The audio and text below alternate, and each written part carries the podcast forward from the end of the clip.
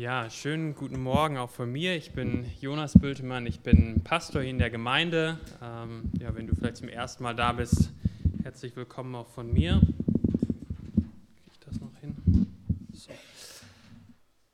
Ähm, ja, ihr habt vielleicht schon auf eurem Handout gesehen, heute machen wir nicht weiter im Markus-Evangelium, sondern machen einfach mal einen Ausflug in das in den Propheten Jona. Ähm, ich habe diese Woche leider nicht geschafft, das, die Predigt vorzubereiten und wir werden eine alte Predigt von mir hören. Ähm, ja, viele von euch wissen das. Wir haben vor zwei Wochen ein Baby verloren ähm, im Bauch ähm, und die letzten Wochen waren wirklich sehr aufwühlend und aufregend und traurig.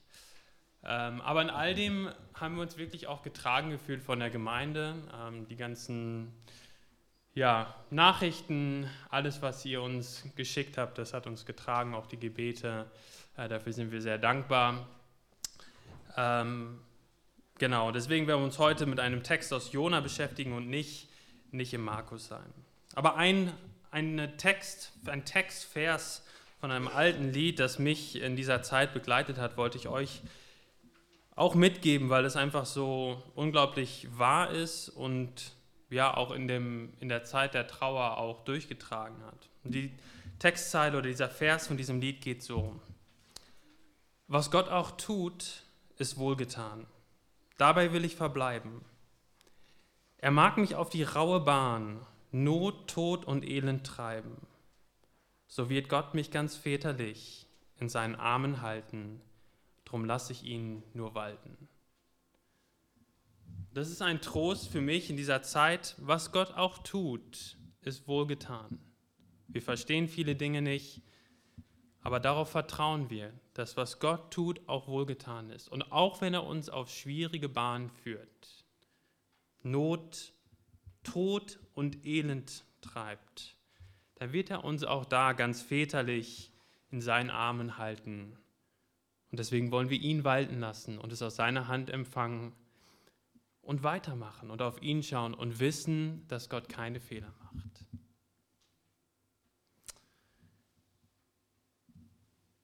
Nun, der Prophet Jona, um die Kurve zu kriegen, sonst werde ich hier gleich noch weinen, das wollen wir jetzt nicht. Ähm, der Prophet Jona ist ein ganz spannendes Buch. Also, wenn ihr mal Zeit habt, den könnt ihr wirklich ähm, in, einem, in, einer halben Stunde könnt ihr den durchlesen. Ähm, und die Hauptbotschaft vom Jonabrief, oder eine der Hauptbotschaften vom, vom Jonabrief ist, ist, Gott ist barmherzig zu allen, die ihm glauben und Buße tun. Gott ist barmherzig zu allen, die ihm glauben und Buße tun. Und wir wollen uns heute das dritte Kapitel angucken, das ganze dritte Kapitel. Ähm, keine Angst, es sind nur zehn Verse in dem Kapitel. Aber im Jona 3 fängt das Buch als ob nochmal von vorne an. Wer die Geschichte kennt von Jona weiß, dass er erst vor Gott abhaut, vor diesem, vor diesem Auftrag abhaut, dem, dieser Großstadt Ninive das Gericht zu verkündigen. Dann kommt der Wal und dieser große Fisch verschluckt ihn und spuckt ihn aus, aus auf dem Land. Und dann, ab Kapitel 3, geht das, geht das Buch sozusagen nochmal von vorne los. Und das wollen wir uns jetzt einmal gemeinsam angucken. Und dazu lese ich uns den Text aus Jona 3. Und das Wort des Herrn erging zum, erging zum zweiten Mal an Jona folgendermaßen. Mache dich auf, geh nach Ninive, in die große Stadt, und verkündige ihnen die Botschaft, die ich dir sagen werde. Da machte sich Jona auf und ging nach Ninive nach dem Wort des Herrn. Ninive aber war eine sehr große Stadt vor Gott, drei Tagesreisen groß. Und Jona fing an, eine Tagesreise weit in die Stadt hineinzugehen. Und er rief und sprach, noch 40 Tage und Ninive wird zerstört. Und die Leute von Ninive glaubten Gott. Und sie riefen ein Fasten aus und legten Sacktuch an, vom größten bis zum kleinsten unter ihnen. Und das Wort gelangte bis zum König von Ninive, und er stand von seinem Thron auf, legte seinen Mantel ab, hüllte sich in Sacktuch und setzte sich in die Asche. Und er ließ ausrufen und sagen in Ninive, auf Befehl des Königs und seiner Großen, Menschen und Vieh, Rinder und Schafe sollen nichts genießen, sie sollen weder weiden noch Wasser trinken, sondern Menschen und Vieh sollen sich in Sacktuch hüllen und mit aller Kraft zu Gott rufen und sollen umkehren, jeder von seinem bösen Weg, und von dem Unrecht, das an seinen Händen klebt. Wer weiß, Gott könnte anderen Sinnes werden, es sich gereuen lassen und ablassen von seinem grimmigen Zorn, sodass wir nicht untergehen. Und Gott sah ihre Taten, dass sie umkehrten von ihren bösen Wegen und ihn reute das Übel, das er ihnen angedroht hatte. Und er tat es nicht. Ich glaube, es gibt drei Punkte hier in diesem Text. Das erste, der erste Punkt ist, höre die Gerichtsankündigung Gottes. Höre die Gerichtsankündigung Gottes. Und zweitens, wirf dich auf die Gnade Gottes. Und drittens, staune über die Barmherzigkeit Gottes. Und das ist der, auch der Hauptgedanke von diesem Text. Gottes Gericht ist real. Genauso wie seine Barmherzigkeit zu jedem Menschen, der Gottes Worten glaubt und Buße tut. Gottes Gericht ist real genauso wie seine Barmherzigkeit zu jedem Menschen, der Gottes Worten glaubt und Buße tut. Höre die Gerichtsankündigung Gottes. Sehen wir direkt am Anfang. Also Jona kriegt wieder den Auftrag von Gott, ein zweites Mal, so lesen wir in Vers 1, nach Ninive zu gehen und dort dieses Gerichtsurteil anzukündigen. Ninive war eine riesengroße Stadt, wir lesen am Ende von Kapitel 4, dass es etwa 120.000 Menschen groß war. Und in der damaligen Zeit, das war eine richtig große Stadt. Sie war drei Tagesreisen groß, also man brauchte drei Tagesreisen, um überhaupt durch diese Stadt zu kommen. Und es war, äh, sie gehörte zu der aufstrebenden Großmacht Assyriens, Assyriens, die dann zu Feinden von Israel wurden. Ninive war ein Ort, wo viele Dinge nicht liefen, wie Gott sich das vorgestellt hat.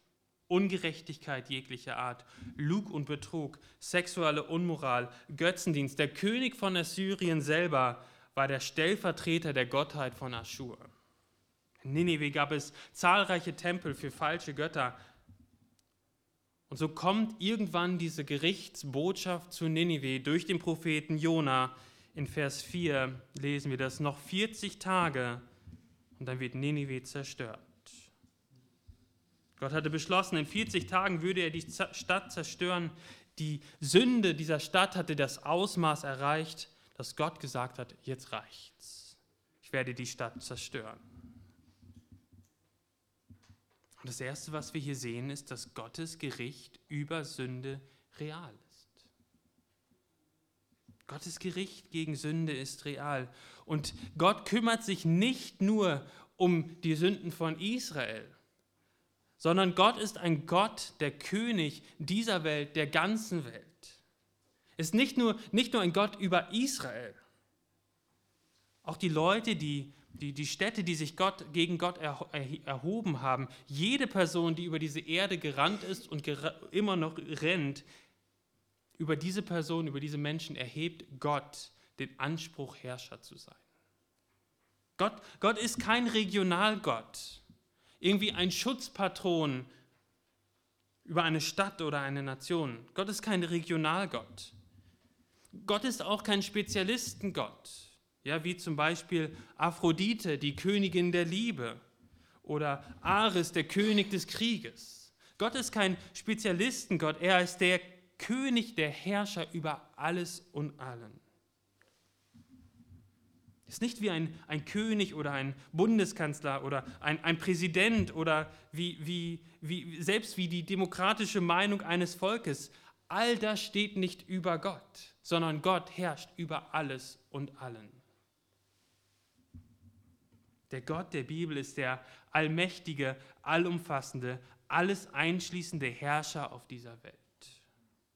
Er sagt, was richtig und falsch ist und er ist derjenige, der auch einmal alles anhand von seinen Standards, von seinen Vorstellungen von was richtig und falsch ist, richten wird. Wir lesen das Anfang der Bibel, wie Gott alles geschaffen hat. Und wir lesen in der Bibel auch, dass Gott derjenige ist, der alles zusammenhält. Jeder Atemzug des Menschen wird von Gott erhalten. Wenn Gott es nicht mehr tun würde, dann würden wir direkt aufhören zu leben. Gott erhält das Leben. So erhält Gott sogar auch das Leben von diesen Leuten in Ninive. All die Jahre, in denen sie sich gegen den wahren Gott gestellt haben, gegen ihn gesündigt haben, erhält Gott ihnen ihr Leben. Also Gott ist ein Gott, der nicht nur regional da ist für Israel, sondern ein Gott, der über die ganze Welt herrscht, dem alles gehört und der alles erhält. Aber dann sehen wir eben auch, dass Gott heilig ist und Sünde bestraft, bestrafen wird und bestrafen muss. Wir sehen das hier in diesem Text, wie er das ankündigt.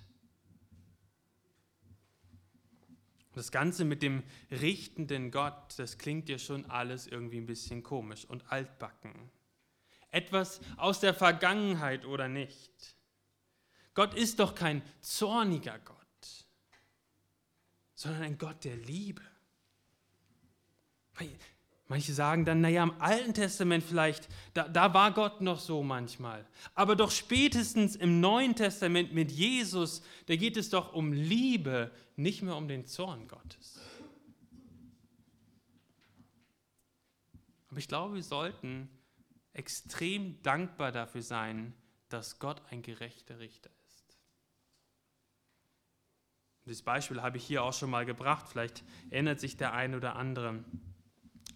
Wir wollen alle gerechte Richter. Wir wollen alle gerechte Richter.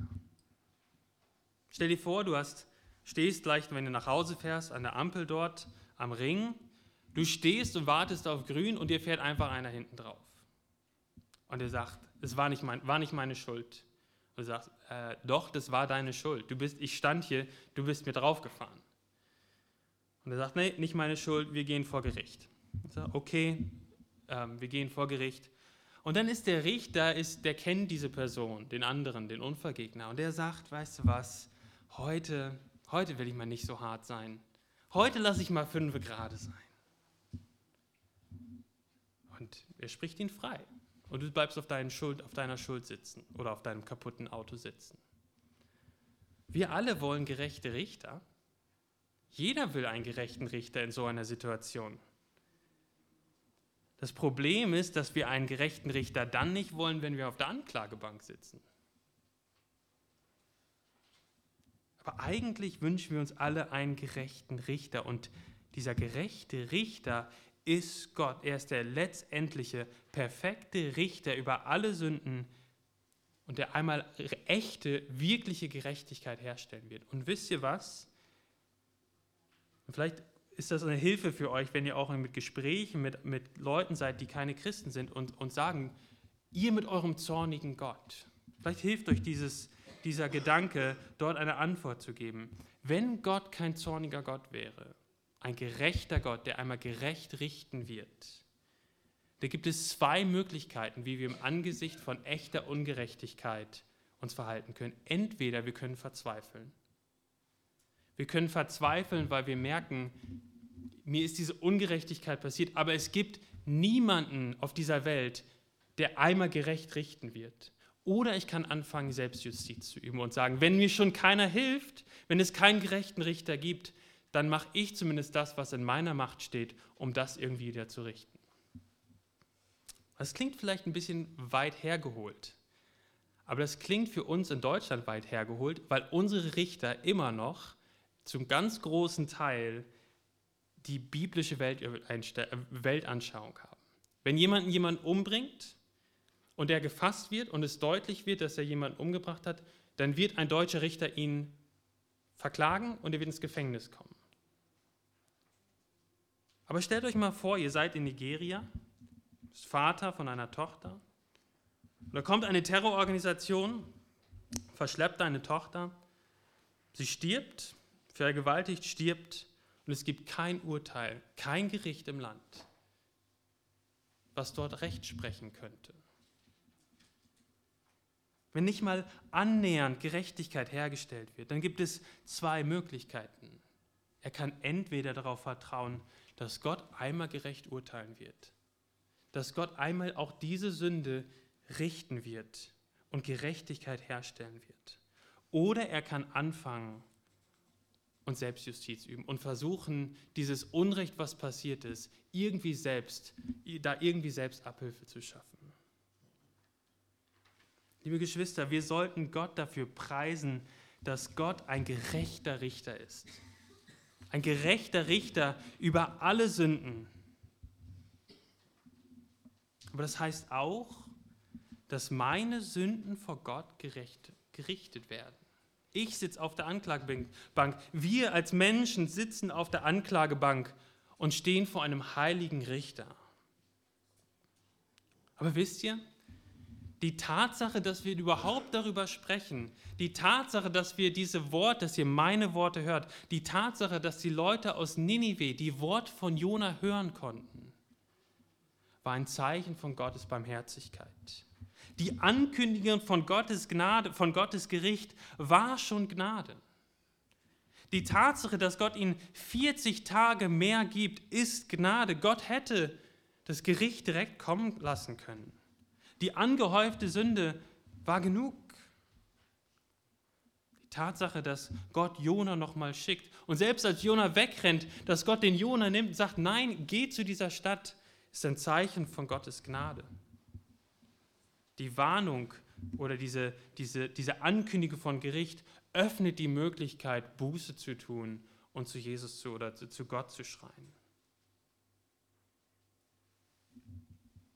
Und so möchte ich uns auch herausfordern, jeden Tag, an dem Gott das Gericht über einen Menschen für seine Sünde nicht vollzieht, ist ein Tag, an dem ein sündiger Mensch umkehren kann.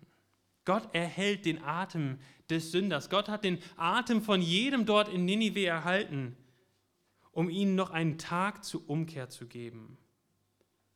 Wir lesen das im Petrusbrief nachher im Neuen Testament wo Leute gesagt haben, naja, Jesus, der kommt ja nie wieder, der zögert, der kommt nie wieder. Und da sagt Petrus, der Herr erfüllt seine Zusagen nicht zögernd, wie manche meinen.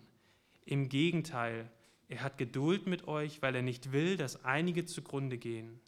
Er möchte, dass alle Gelegenheit finden, von ihrem falschen Weg umzukehren. So möchte ich dich herausfragen, wo, wo stehst du? möchte dich warnen, so wie Jona das getan hat in dieser Stadt. Es gibt ein Gericht. Gottes Gericht ist real.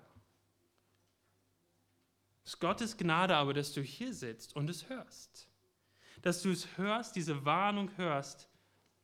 Und ich weiß nicht, ob du 40 Tage hast oder 40 Stunden oder 40 Minuten, aber Gottes Gericht über Sünde ist real. Und das ist das, was uns dieser Text hier deutlich macht. Und was machst du damit? Was machst du damit, wenn du diese Botschaft hörst von Gottes Gericht über Sünde? Dass du jemand bist, der auf der Anklagebank sitzt und dort ein gerechter Richter ist, der einmal gerecht richten wird. Und wir können uns hier, und das ist unser zweiter Punkt, unser zweiter Punkt, ein Beispiel nehmen an den Leuten aus Ninive. Wirf dich auf die Gnade Gottes. Wirf dich auf die Gnade Gottes. Und das sind die nächsten, äh, die Verse 5 bis 9. Die, wir lesen dort, wie die Leute aus Ninive, Ninive die Botschaft von dem Gericht gehört haben und sie glaubten Gott. Sie glaubten Gott, was er durch Jona gesagt hat. Und was machen sie? Was lesen wir dort? Und was sie nicht machen, ist, dass sie es wegwischen. Sagen, naja, auch wenn Gott das angekündigt hat und durch diesen Propheten, wer ist denn dieser Gott, der uns jetzt etwas zu sagen hat hier? Das haben zum Beispiel die Leute zu Zeiten von Noah gemacht. Die haben das gemacht. Noah hat ihn gepredigt und sie haben gesagt, ach Noah, du mit deiner Arche, mach, bau mal ruhig weiter. Und irgendwann kam das Gericht. Oder, oder der Pharao von Ägypten. Der hat es auch so gemacht. Der hat, hat die Warnungen Gottes durch Mose weggewischt und dann kam das gerechte Gericht Gottes. Aber die Leute aus Ninive haben die Botschaft von Jona nicht weggewischt. Sie haben auch keine Ausreden gefunden.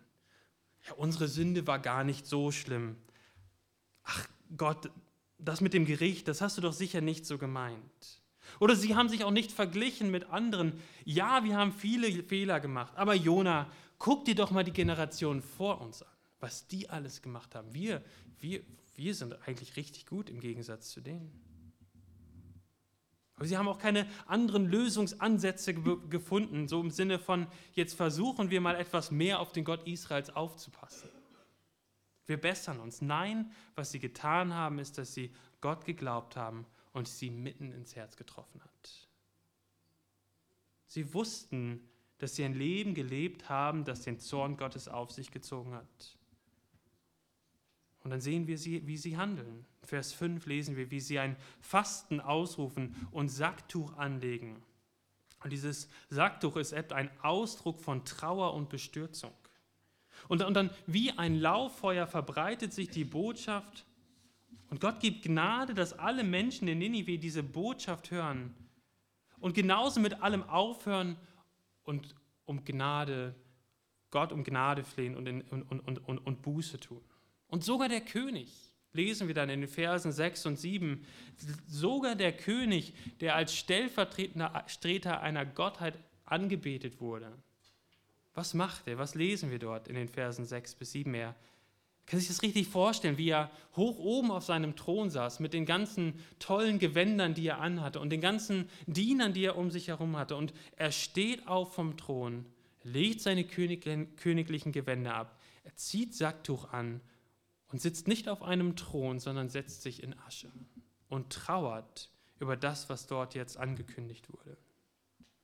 Und sie rufen mit aller Kraft zu Gott und sie kehren um von ihrem bösen Werk und von dem Unrecht, das an ihren Händen klebt.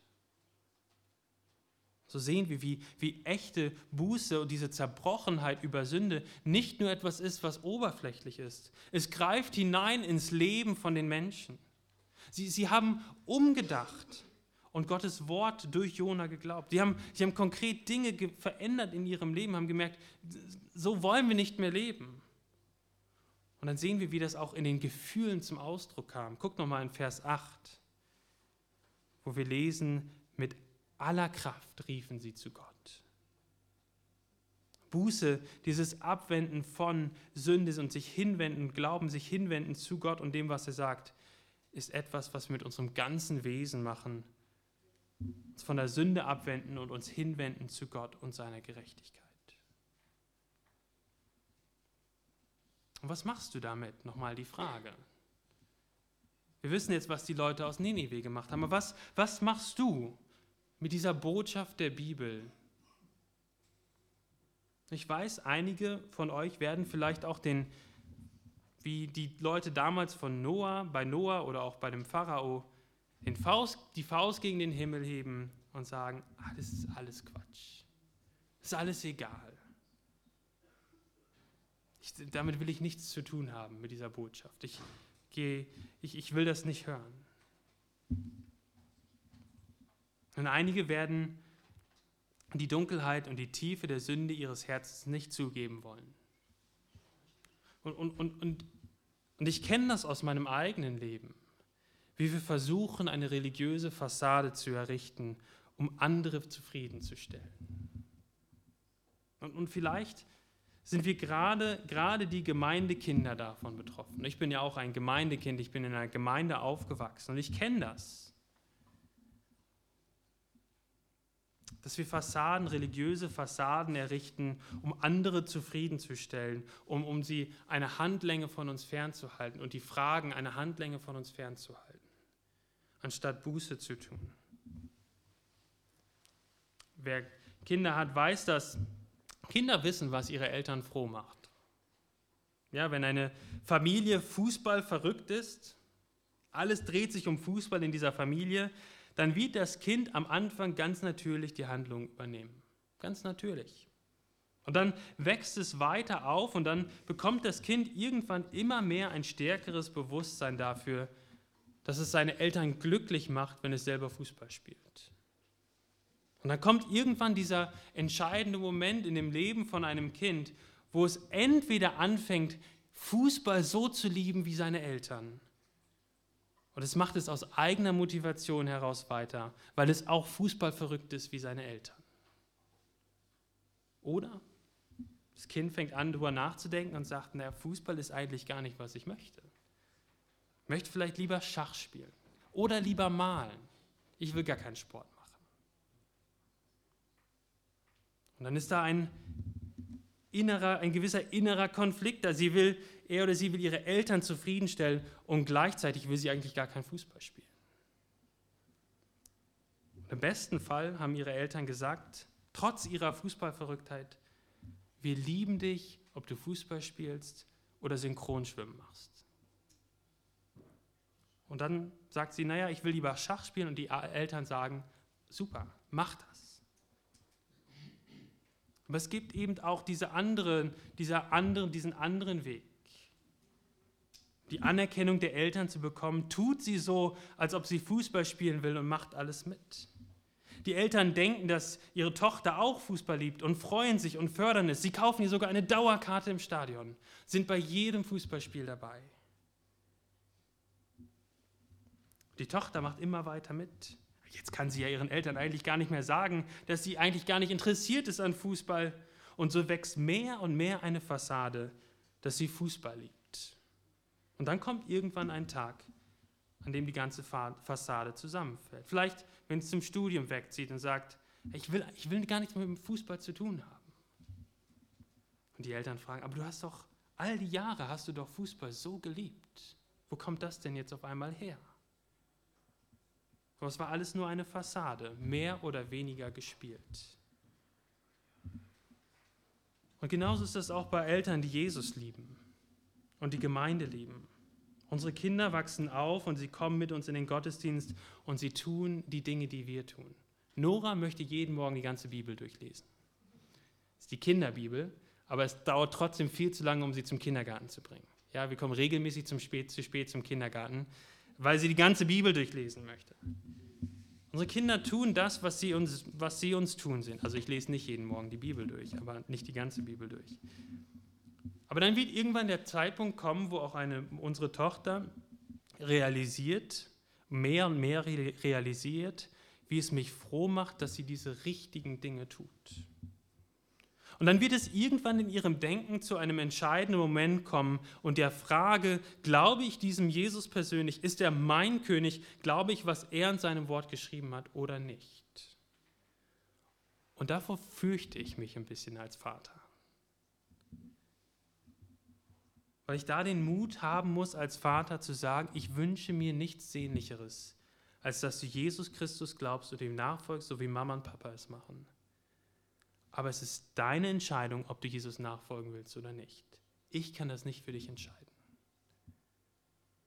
Und deswegen möchte ich uns, gerade die älteren Kinder vielleicht unter uns, die, die jungen Erwachsenen herausfordern und dich, dich konkret fragen, hast du eine religiöse Fassade aufgebaut, in der du dich gut verstecken kannst, aber in deinem Herzen glaubst du Jesus eigentlich nicht?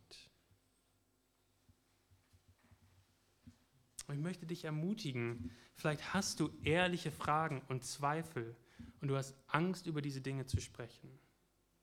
Du hast vielleicht schon über Jahre jetzt eine gewisse Fassade errichtet, aufgerichtet. Und was ist, wenn man jetzt ehrlich ist, wenn man diese Fragen stellt, die einen bloßstellen? Ich möchte dich ermutigen, diese Fragen zu stellen deine Zweifel zu äußern. Fange an, nach Antworten zu suchen. Es gibt gute Antworten auf deine Fragen. Errichte keine Fassaden. Du wirst einmal, und das möchte ich auch uns Kindern und uns allen sagen, wir werden einmal vor Gott stehen und werden uns verantworten müssen vor ihm. Und ein Leben mit einer Fassade, da können wir Menschen täuschen. Unser Leben lang können wir Menschen täuschen. Aber am Ende werden wir Gott nicht täuschen mit einer Fassade.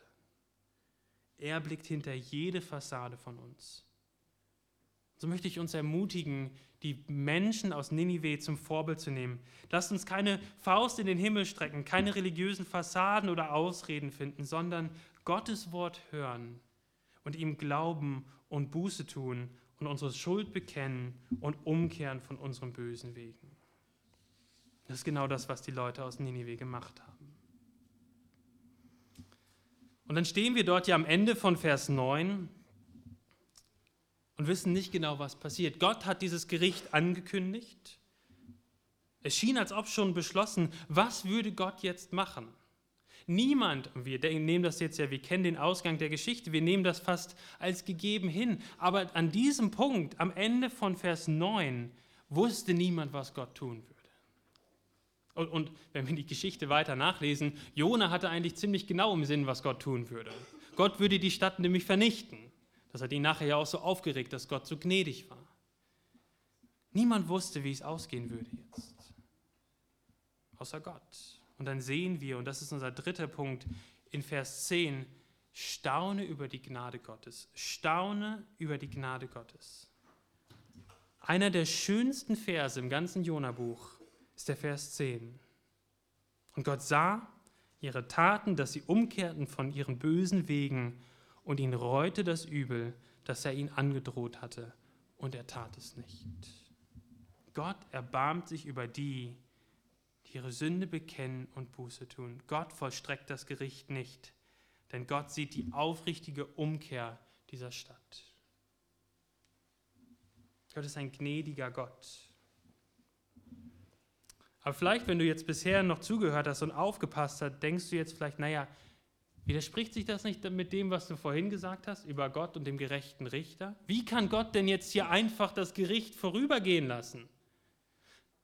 Wie kann er jetzt einfach dieses Gericht nicht vollstrecken, wenn die Sünde da war, wenn Gott gerecht ist, wenn Gott Sünde hasst und bestrafen muss? Wie kann Gott jetzt das Urteil nicht über sie erstrecken und nicht fällen oder nicht ausführen? Und das stimmt.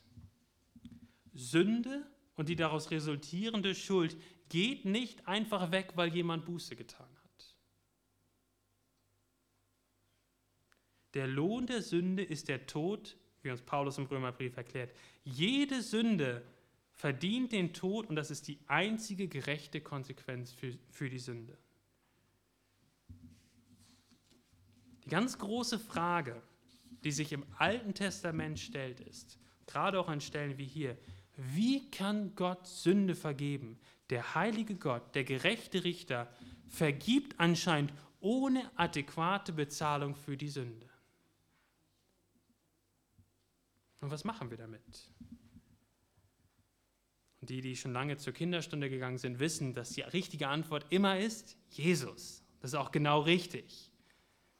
Und das ist das Wunderschöne an der, an der Bibel, dass es nicht nur einfach Geschichten sind, die, die zusammenhangslos aneinandergereiht sind, um, um irgendwie ein bisschen eine, eine gute Moralpredigt zu halten oder uns zu helfen, irgendwie ein bisschen äh, kräftiger zu sein und, und gegen, gegen ähm, wie ein kleiner David gegen Goliath zu kämpfen. Das ist nicht die Hauptaussage der Bibel. Die Hauptaussage der Bibel ist, fängt vorne an und findet ihren Höhepunkt oder alle Stränge der Geschichte laufen zusammen bei Jesus. Alle losen Stränge in der Bibel kommen zusammen bei Jesus und dem Evangelium. Und deswegen ist das, was wir auch hier in der Gemeinde verkündigen, das Evangelium, weil wir sagen, das ist das, wo, wo sich die ganze Spannung auflöst, wo wir lernen können, wie ein gerechter, heiliger Gott Menschen wirklich, wirklich Sünde vergeben kann.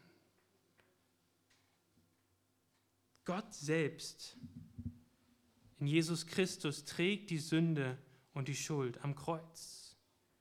Dort bezahlt Jesus, der Sohn Gottes, für unsere Sünde. Und, und, seht ihr, wenn, wenn Buße und Umkehr allein dafür ausreichen würde, um Sünde zu bezahlen, dann hätte Jesus nie kommen müssen. Dann würde Buße, das, was die Leute aus Ninive ja getan haben, dann würde das ja voll ausreichen. Aber wenn Gott im Alten Testament Sünden vergibt, dann immer nur auf Rechnung.